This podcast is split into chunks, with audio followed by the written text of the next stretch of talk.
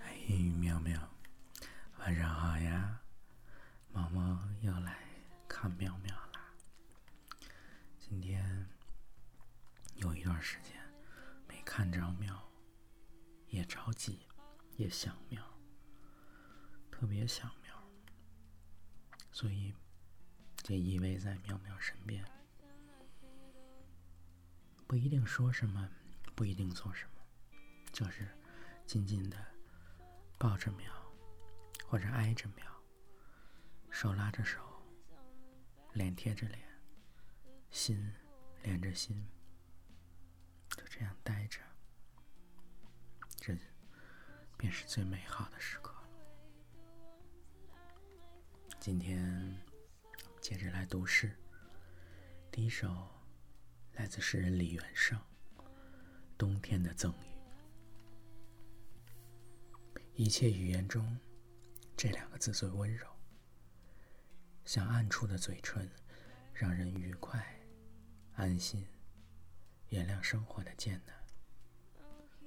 你是永远清澈的奇迹，由看不见的万千碎片组成。你身上有许多可爱之处，如同瓶子插满花束。再过些年，还能发现的更多。偏爱鲜美事物，对世界热情、容忍，甜楚苦处同样安生。家具和天性都不染灰尘，时时温习旧事，如口含清果。对付日子的平淡，你让房间充满爱情，仿佛自己是永远斟满的杯子。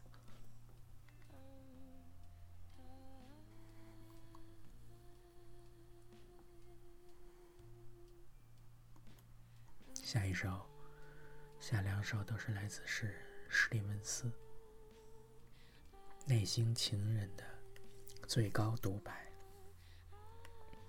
点亮黄昏的第一盏灯，当我们在室内栖息，心平气和，认定那虚构之景，便是那终极的善。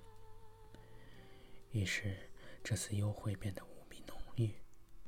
让我们的涣散也凝聚成一个整体，剥脱了所有心灰意懒的冷僻，融融一体。那唯一的披肩紧裹着我俩，给我们的空缺送来一阵暖意，一股力道，那神奇的补给。于是，我们忘了我们，忘了彼此。只体悟到一个渺茫缥缈的秩序，一场完整，一种认认知，是他安排了这次幽会，在他蓬勃的疆界，在内心的世界，我们宣称，上帝绝不自外于想象。于是太初之光便高照明暗，意味着光。是内心的根据地。我们在晚风中布置好了居所，在那儿一起厮守，已经足够。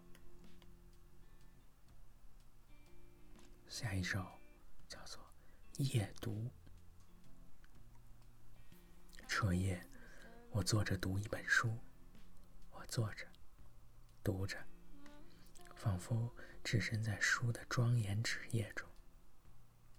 这是秋天，星星坠落，覆盖那些匍匐在月色中的皱巴巴的星体。我的夜读无灯陪伴，只有一个声音在嘟囔：万物回归冰冷，包括那些麝香葡萄串儿、甜瓜或光秃园圃里洪亮的梨。庄严的树叶没有自己。只有焚烧的星星的痕迹，密布在霜天里。下面一首呢，来自诗人老贺，无数朵浮云。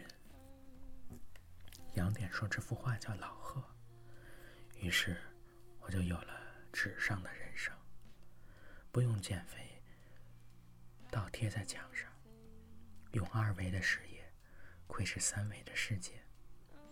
水墨的山水依然汹涌，画中人是一个长者，背微驼，顶微秃，拄着拐杖，步履蹒跚。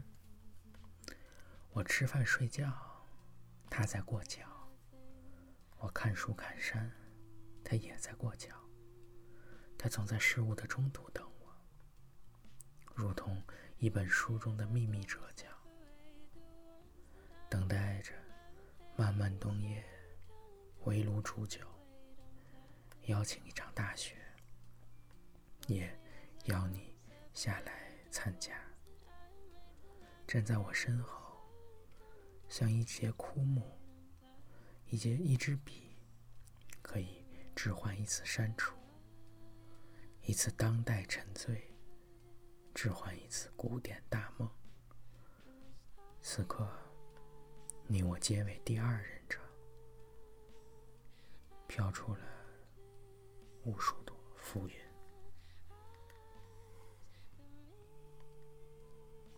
今天的诗先读到这。想喵喵，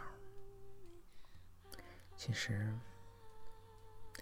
这看似是每天都在说的主题，但这也确实是毛毛每天最大的事情，亘古不变的一个事情，就是想喵喵，这就是心上的牵挂，就跟吃饭睡觉一样重要的，没了那。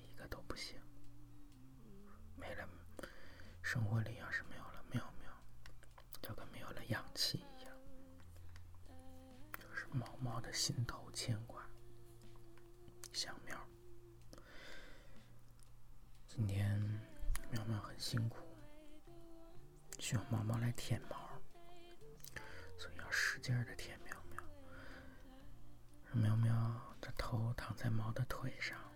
给喵好好按一按摩按摩，按摩按摩脖子，按摩颈，脑壳脑袋，再摸摸头发，再揪揪眼睫毛，哎，舒服。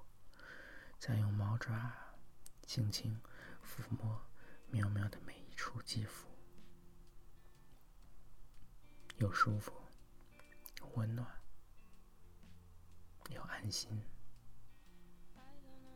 这样安安稳稳的躺，跟喵喵一起待着，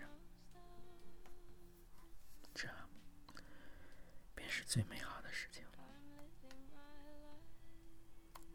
想喵喵，希望今夜喵喵你能睡个好觉，做个好梦，有猫猫在身边。